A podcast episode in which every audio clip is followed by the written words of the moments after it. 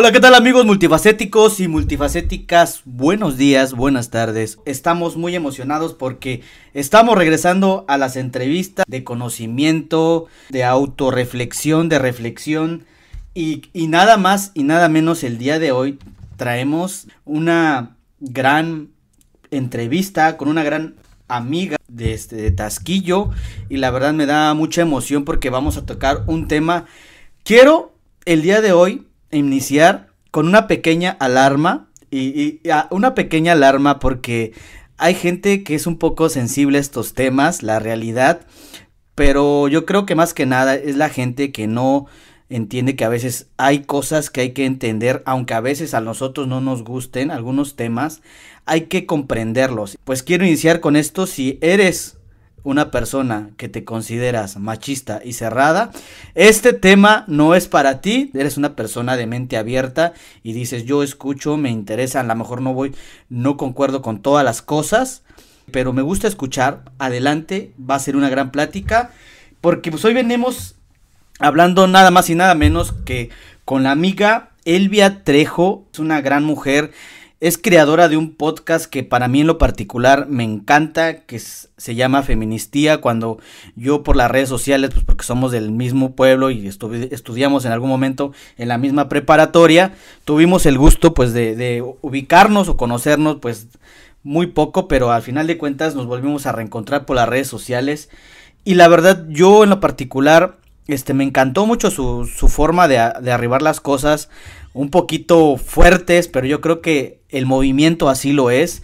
Y pues por algo se dice el podcast Feministía, realmente tiene temas muy interesantes como Amiga, date cuenta o cuenta, Amiga, cuenta conmigo. La lucha feminista no para y es continua. Y algún otro tema como feliz desobediencia y próspera resistencia. La verdad son temas fuertes, son temas un poquito este, sensibles. Pero pues para darles una pequeña plática, ahorita nos va a platicar ella más de su vida, pero ella es licenciada en Ciencias de la Comunicación por la Universidad Autónoma del Estado de Hidalgo, con un diplomado en Comunicación y Feminismo por la Escuela Feminista de Comunicación. Ella es feminista por convicción, eterna, inconforme e idealista que busca contribuir a dar espacio a las mujeres calladas, ignoradas y olvidadas obviamente pues para que sean escuchadas. Aquí está la presentación de Elvia. ¿Cómo estás Elvia? ¿Cómo te sientes el día de hoy?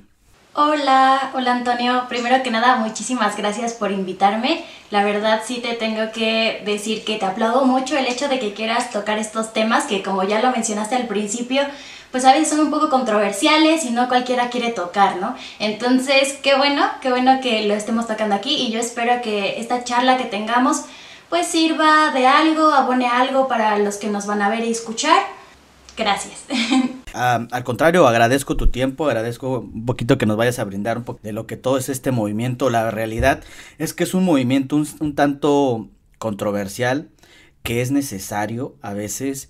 En, en, esta vida hay muchas pues cosas que vemos de, de creencias de familia, de diferentes ámbitos. Entonces yo creo que la realidad es que vamos a, encaminados a, una nueva forma de ver la, la vida, obviamente con una, una, diferente versión, una diferente visión también de, ver las cosas y pues la verdad estoy muy en, eh, contento de, estar tocando este tema muy sensible que a algunos a veces nos, nos toca y nos pega, ¿eh? porque a veces aunque no lo creamos y yo creo que vamos a coincidir en este tema, a veces, aunque no lo quieras, inconscientemente, a veces se nos salen ciertos dotes machistas sin inconsciente, se podría decir. Pero es la realidad que venimos manejando de, creencias de, de nuestros papás, de nuestros abuelos. Entonces a veces uno lo hace inconsciente y la realidad es, es, que a veces no, uno no es consciente de que lo hace. A veces ya te pasa y te digo que yo la realidad es que pues me he dado cuenta de algunas cosas que venía yo siendo en mi pasado, que yo sé que no me van a definir, pero que sí vas moldeando y vas haciendo tus propias creencias. Entonces, bien interesante este tema y estoy muy contento. Hoy vengo en plan alumno, te voy a ser sincero, porque la realidad es que este tema no, no es de que como que yo sea el más experto o, o me guste mucho, entonces precisamente por eso quiero que tú nos platiques un poquito de estos temas. Pero vamos a arribarnos de lleno con este material y quiero que nos hables pues dos minutitos de, quién eres acerca de ti, que nos platícanos. ¿quién es Elvia Trejo y qué es lo que piensa Elvia Trejo? Claro que sí. Bueno, pues para empezar, tengo 25 eh, años, soy una mujer mexicana y con eso me gusta enmarcar el hecho de decir que soy una mujer porque pues eso sí tiene que ver mucho con mi experiencia de vida, ¿no? Yo, como lo decías en la presentación, soy muy idealista, pero también soy muy empática, también por eso me gusta hablar de estos temas.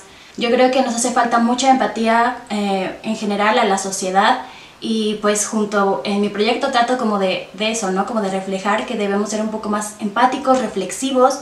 Eh, el feminismo eh, ha sido parte de mi vida hace ya eh, tres o cuatro años más o menos aproximadamente, pero bien, bien, este, yo no nombrándome, sino es, es que es diferente, ¿no?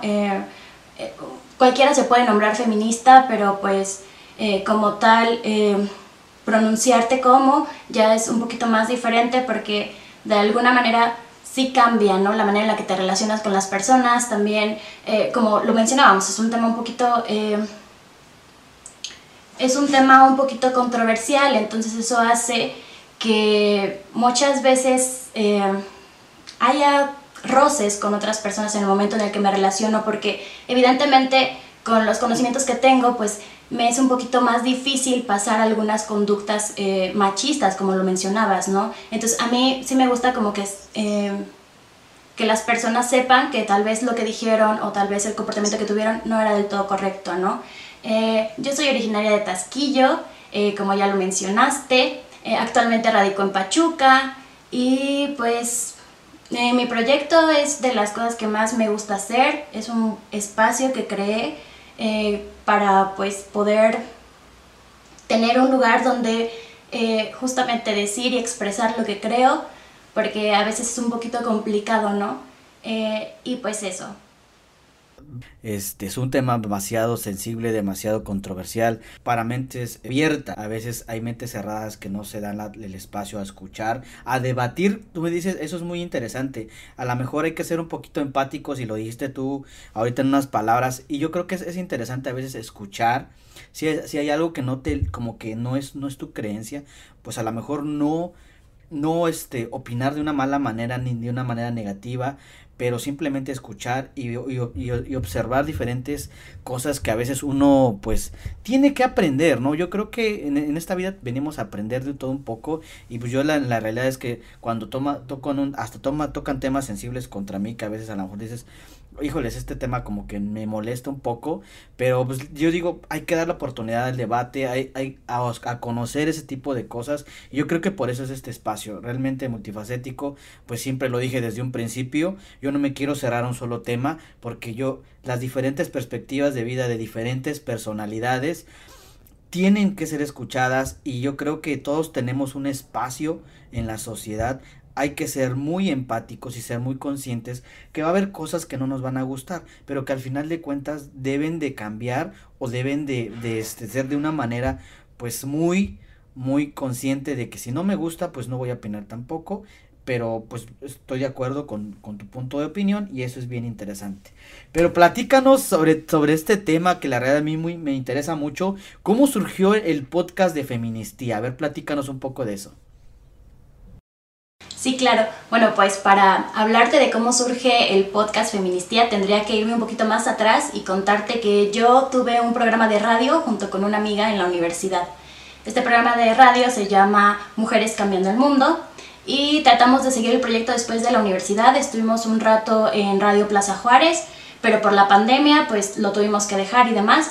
Pero fíjate que es muy interesante porque Mujeres Cambiando el Mundo eh, fue el parteaguas para que yo empezara como a encontrar mi voz, ¿no?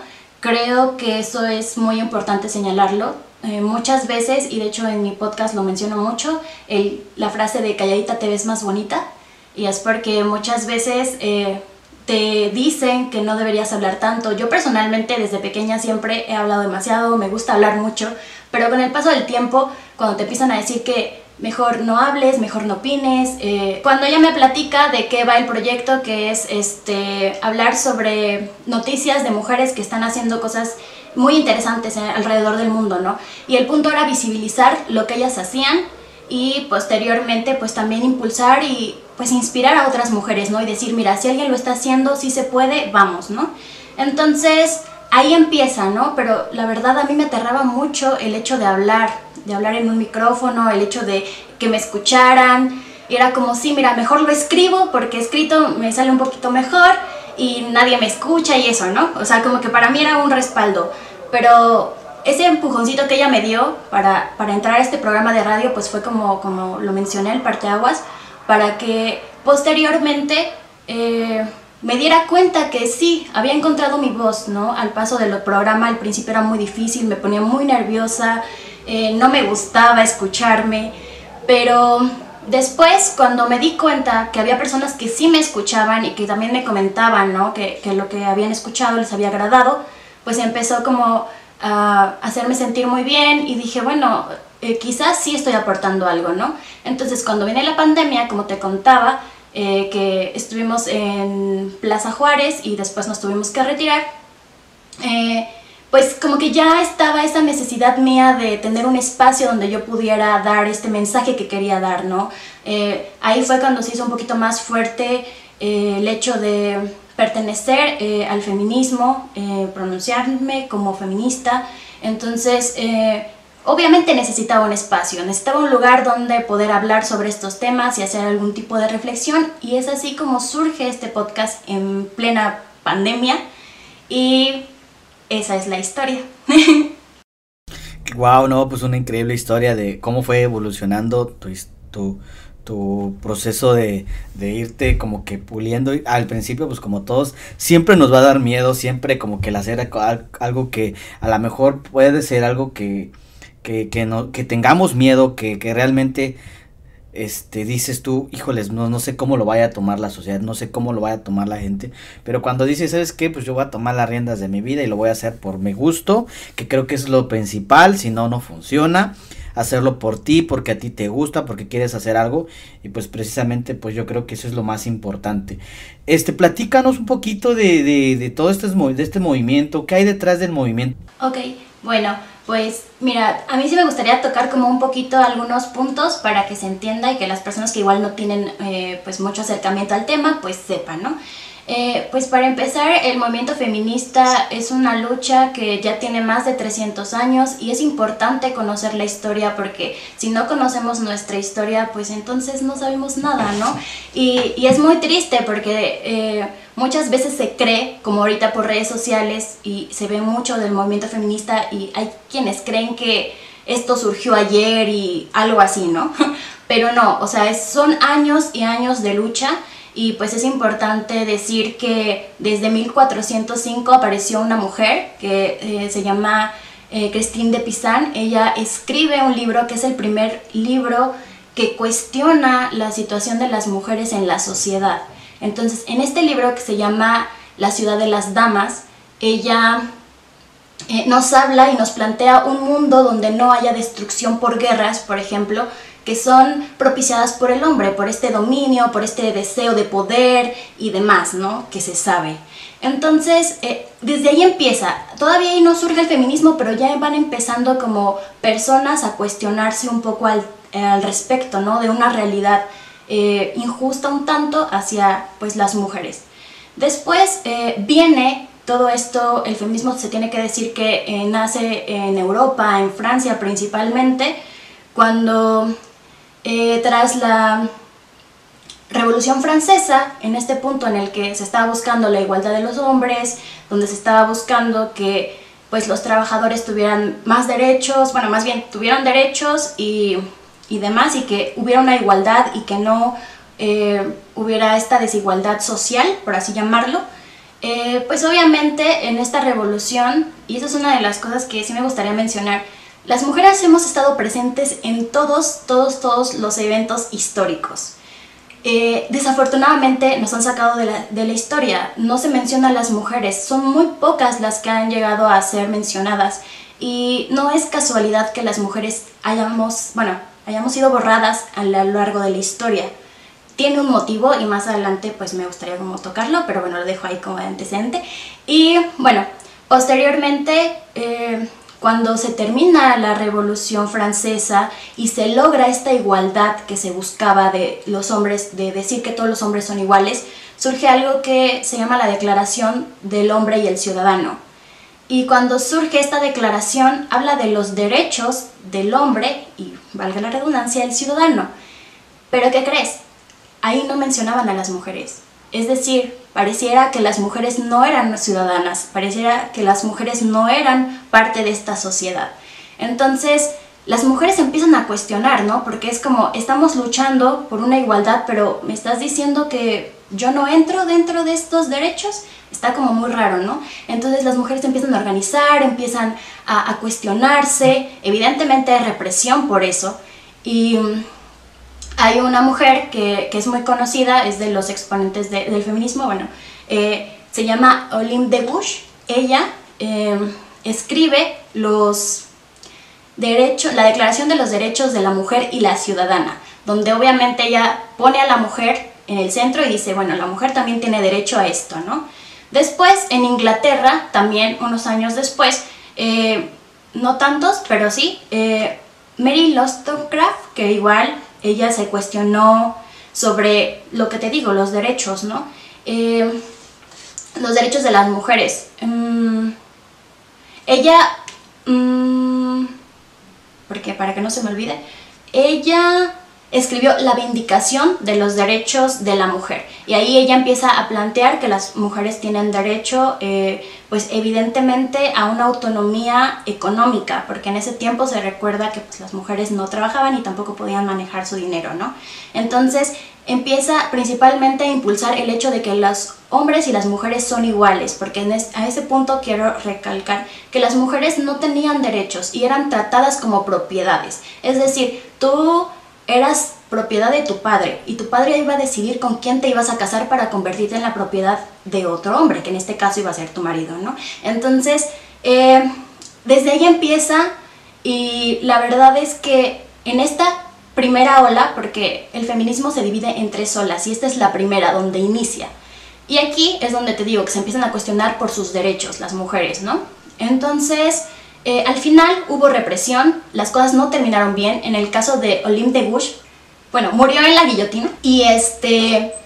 Y pues en el Código Napoleónico, que eran varias leyes que habían surgido tras la Revolución Francesa, pues fueron muchísimo más. Eh, pues un poco más tanjantes con las mujeres. Entonces, si las mujeres ya no tenían tantos derechos, pues este código napoleónico hizo que las mujeres se quedaran aún más sin derechos porque incluso les prohibieron que se juntaran en grupos de más de cinco personas, o sea, ¿te imaginas? O sea, las perseguían por reunirse con otras mujeres. estaba muy muy fuerte la historia y como te digo, es importante conocer esos antecedentes porque se cree que, que estamos peleando solo por pelear, pero hay todos un antecedente histórico detrás que sustenta esta lucha.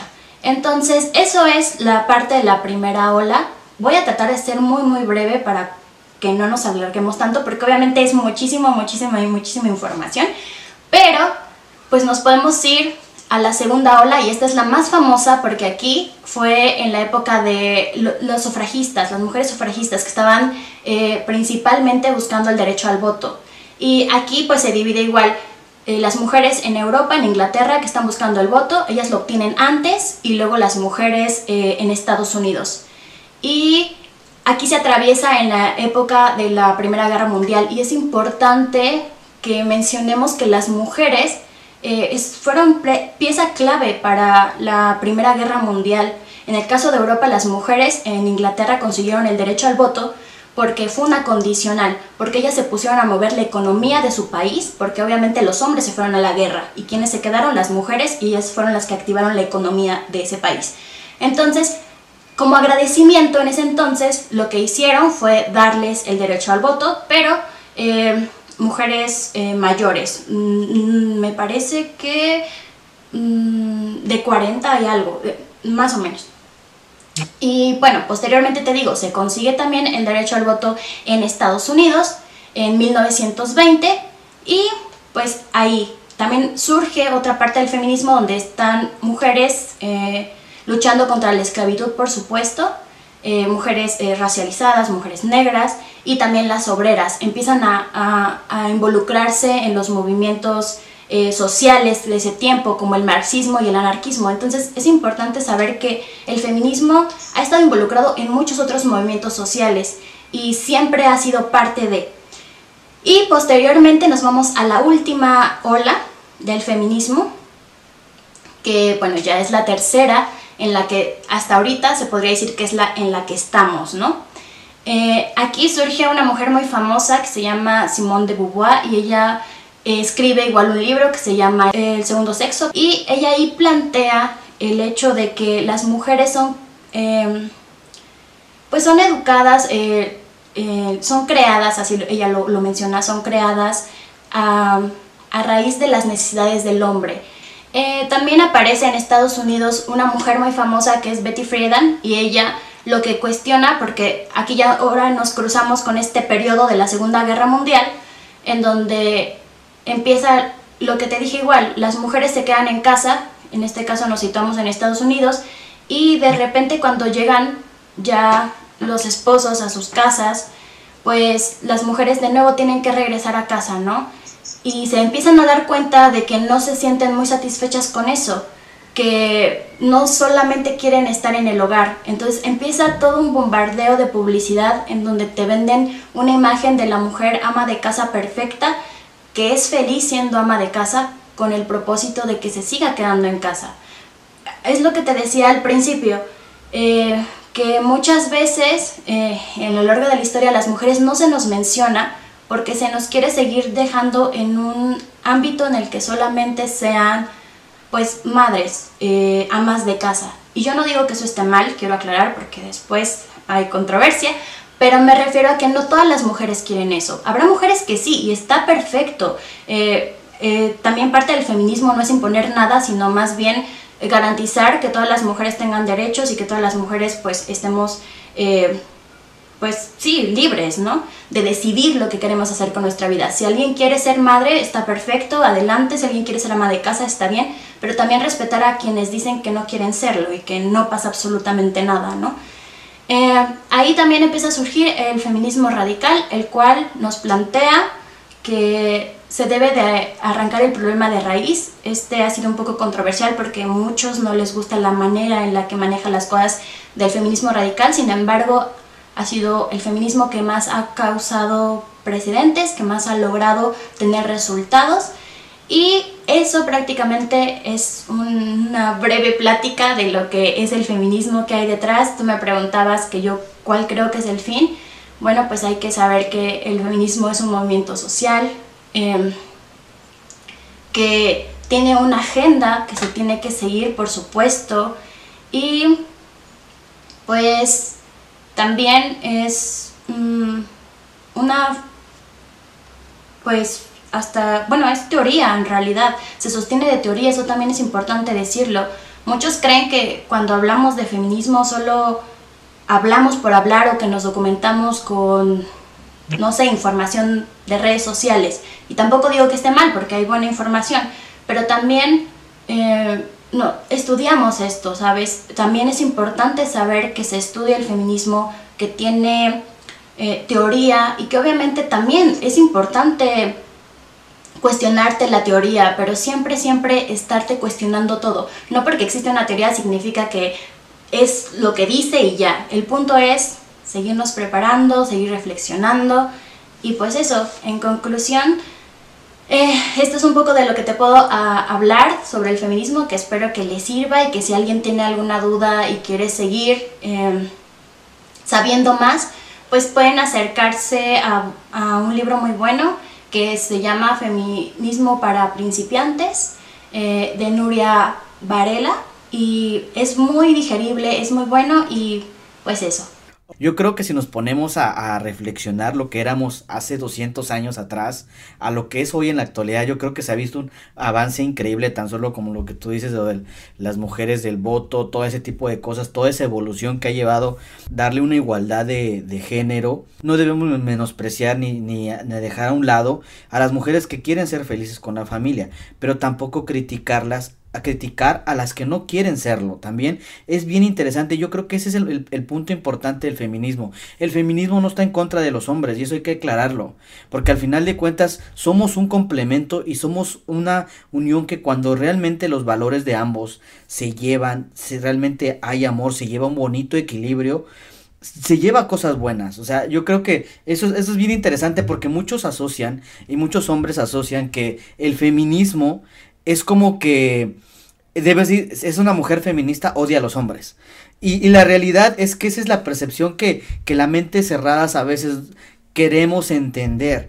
Pero realmente cuando te pones a checar el contexto que hay detrás, o sea, la realidad es que no es que la mujer esté en contra del hombre, ni que un machista esté en contra de la mujer, realmente es un, es un equilibrio, porque yo creo que todos en la vida hay, hay que llevar un equilibrio sano, yo creo que los valores de la mujer y los valores del hombre tienen que llevar de una misma forma un equilibrio sano totalmente, escuchar las, las ideologías y yo creo que, que ser, como tú dices, más inconsciente, pero no está peleada una cosa con otra. Y eso hay que aclararlo, o sea, la realidad es eso, a mí me dicen, no, pues es que pueden decir, yo escucho, yo escucho tu podcast, a mí me encanta, feministía es algo que la realidad, cuando yo lo escuché, me reventé, me acuerdo que en el primer día me reventé, como son, son muy cortitos, la realidad es que son muy digeribles, los puedes, me, yo me acuerdo que me reventé cuatro y, y si te pones a cuestionar cosas, como tú dices, toda la, toda la historia que te platicas que hay de fondo de esto, que no te pones a pensar y ya cuando lo empiezas a, a ver, a realmente a conocer, te das cuenta, ah, caray, pues sí, había muchas cosas en el pasado que estaban mal. No, pues yo creo que este es, es, es, algo, es algo importante y es algo bien interesante que hay que, hay que ir retomando. Entonces, muy importante, muy interesante. Gracias por platicarnos sus cosas. Acabo de aprender algo totalmente nuevo y la realidad es que qué bonito se siente todo esto. Pero vámonos con, con otra preguntita que, que igual aquí estábamos platicando ese día y muy interesante que nos platiques un poquito de lo que piensas acerca de la, de la cancelación hoy en día. Este es un tema muy controversial y te acuerdas que cuando platicamos tocamos otros temas, pero dije, no creo que sea lo ideal tocarlos en estos temas porque sí es algo muy controversial de los dos lados. Cuando puedes opinar de un lado negativo y puedes opinar de un lado positivo, las, son, los, los dos lados son banderas bien sensibles que cualquier persona puede sacar de contexto. Entonces dije, mejor lo platicamos nosotros, qué chido, estuvo muy buena la plática, muy caliente, pero dije, este video lo subimos a YouTube, nos cancelan el día de mañana precisamente de este tema. ¿Cómo qué opinas acerca de la cancelación tú? Eh, es un muy buen tema, la verdad. Yo creo que mm, es importante considerar las cosas buenas que puede dejar esto, porque no estoy del todo de acuerdo de la manera en la que se hace. Digamos que para quienes no estén muy familiarizados, la cultura de la cancelación hoy en día es que si una persona, generalmente en redes sociales, da una opinión que podría ser cuestionable porque habla de temas controversiales, como bien lo decíamos, pues se le viene toda la gente encima, empiezan a cancelarlo, principalmente esto se ha dado en celebridades, ¿no? Pero también pasa, a los simples mortales también nos puede pasar, este, pero sí, se ve muy, refleja, muy reflejado en este, en artistas, en personas este, del, medio, ¿no? Famosos. Eh, entonces, cuando digo que me agrada la parte de cuestionarnos, digo, creo que está bien hacerle ver a una persona que tal vez lo que dijo no era del todo correcto por una razón y crear una conversación, que surja una conversación del tema respecto a eso. Pero de ahí a que tú creas que una persona ya no puede seguir haciendo lo que hace solo porque, ah, dijo un comentario machista, entonces ya jamás hay que consumir nada y lo encasillamos en eso, estamos evitando que esa persona crezca, estamos evitando que esa persona aprenda.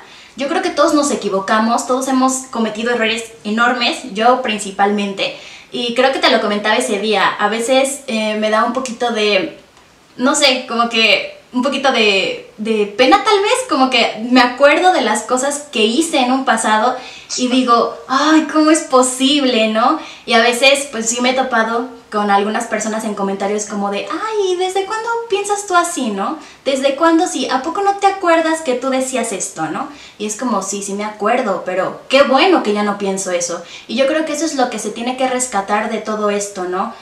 Creo que en la cultura de la cancelación está bien que se le señale a alguien que lo que dijo no fue correcto, pero que se le diga por qué, para que se le dé la oportunidad a la persona de que reflexione y crezca como persona y que también entendamos que las personas cambiamos y que estamos en evolución constante todo el tiempo y todo el tiempo estamos aprendiendo y que lo mejor que podemos hacer es tratar de mejorar como personas. Y pues eso, eso es lo que pienso yo al respecto de la cultura de la cancelación. Mucha razón en, en algunas cosas que, que realmente la gente no entiende que uno va haciendo sus propias creencias y sus propias idealizaciones en un contexto donde vas aprendiendo. Eso, eso hay que ser muy consciente, porque, o sea, tenemos esa percepción y esa mala idea de, de forma de, de, de comentario, crítica, este lo digo porque pues a lo mejor te pueden decir, ay, es que a ti te lo comentan, entre comillas, lo puedo decir, pero es como que una, una, una crítica como muy amistosa, pero realmente te dicen, este, oye, tú no pensabas esto, ¿y cómo fue que cambiaste tu mentalidad?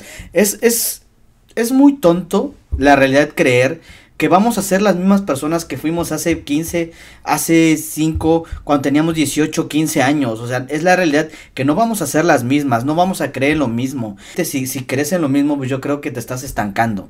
Esa es la realidad. O sea, si realmente dices tú, no he aprendido, no he cambiado absolutamente, tengo la misma idea desde que tengo 18 años y la voy a sostener, es porque realmente no quieres aprender, no quieres avanzar más allá de lo que tienes en, el frente de los ojos y esa es, y es una realidad, entonces no nos podemos encasillar. La gente conoció a, una persona, a un multifacético totalmente diferente, a un multifacético que tenía miedo a hacer las cosas, a un multifacético que se quedaba callado, a una persona que los que me conocieron sabían que yo, yo cometí muchos errores, no jamás he negado ninguno de ellos, me siento pues no, no bien, porque jamás te vas a sentir bien cometiendo errores, pero yo creo que vas aprendiendo. Entonces, la realidad es no volver a cometer los mismos errores, ser consciente de la persona que eres, ser consciente de la persona que fuiste en tu pasado y mejorar. Entonces, yo creo que de eso se trata, eso es muy importante. Y yo voy muy de acuerdo contigo en la cultura de la cancelación.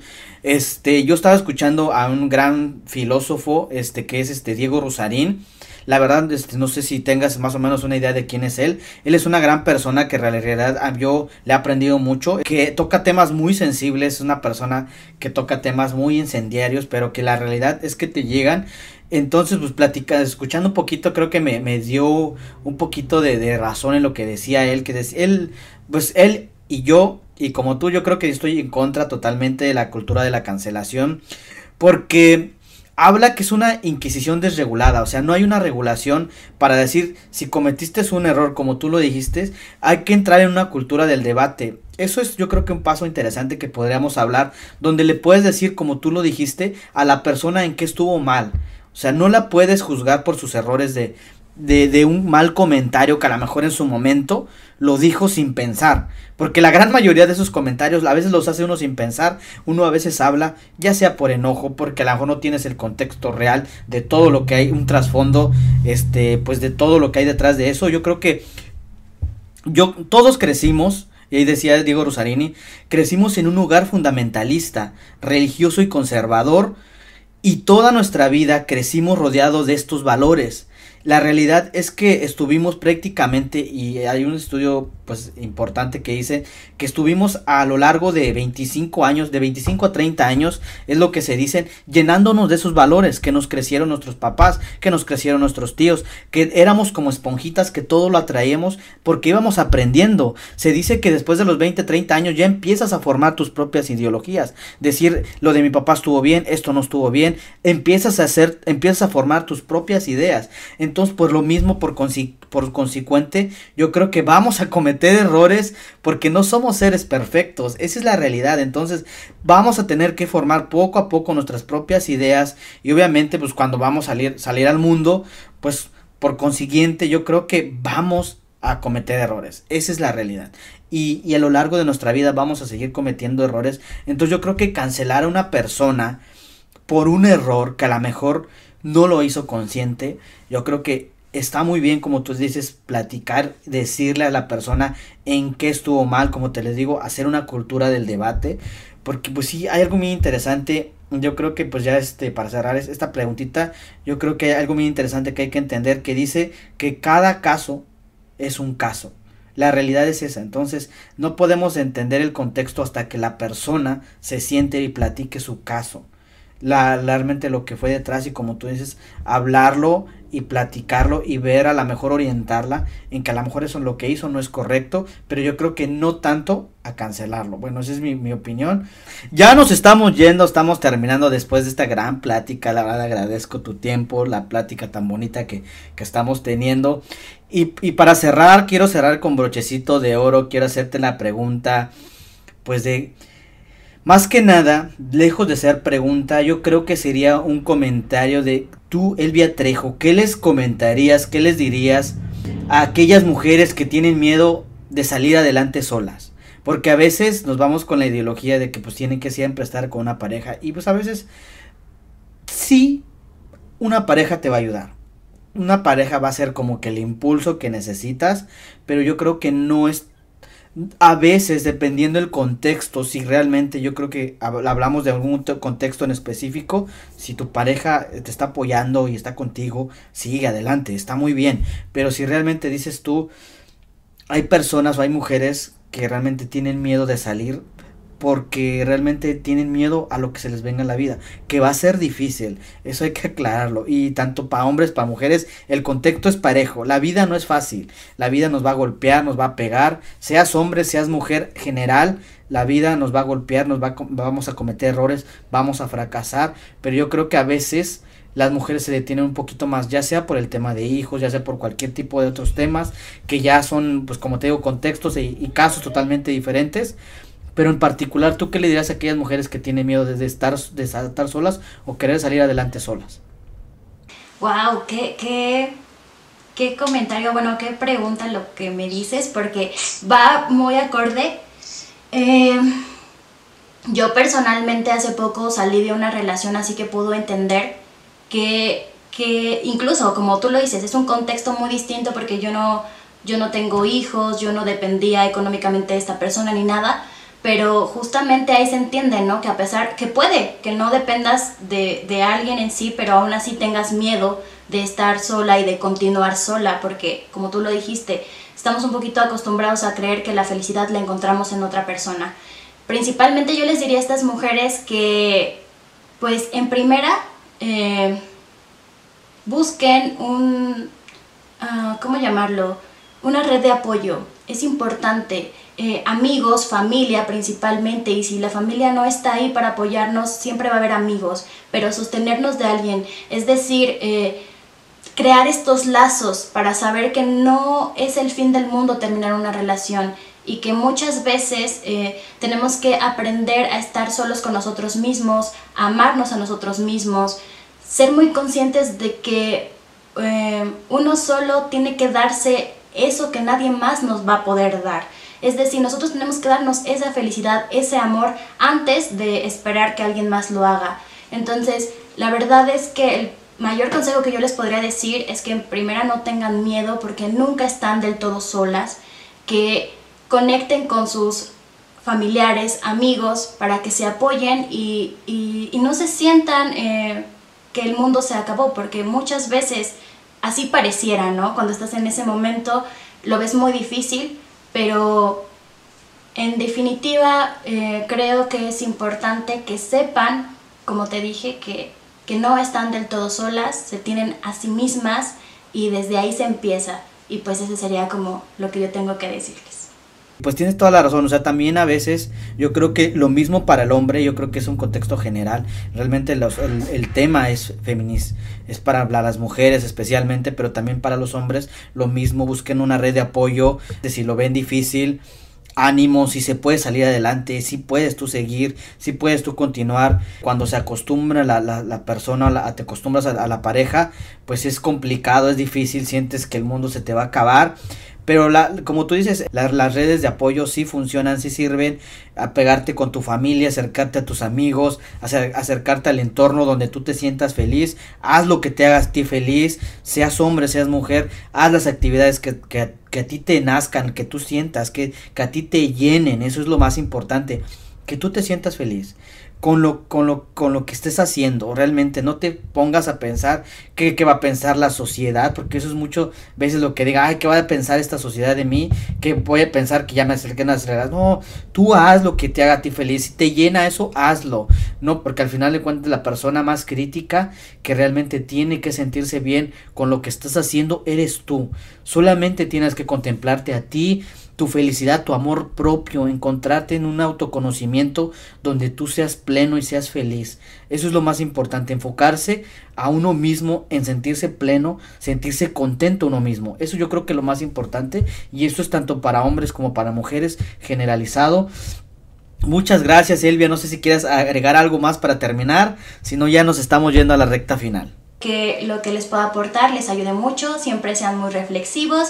Y pues nada, síganme también en Instagram, en el Instagram del proyecto que es arroba feminist-tía 2.0. Y pues muchas gracias por el espacio y eso es todo.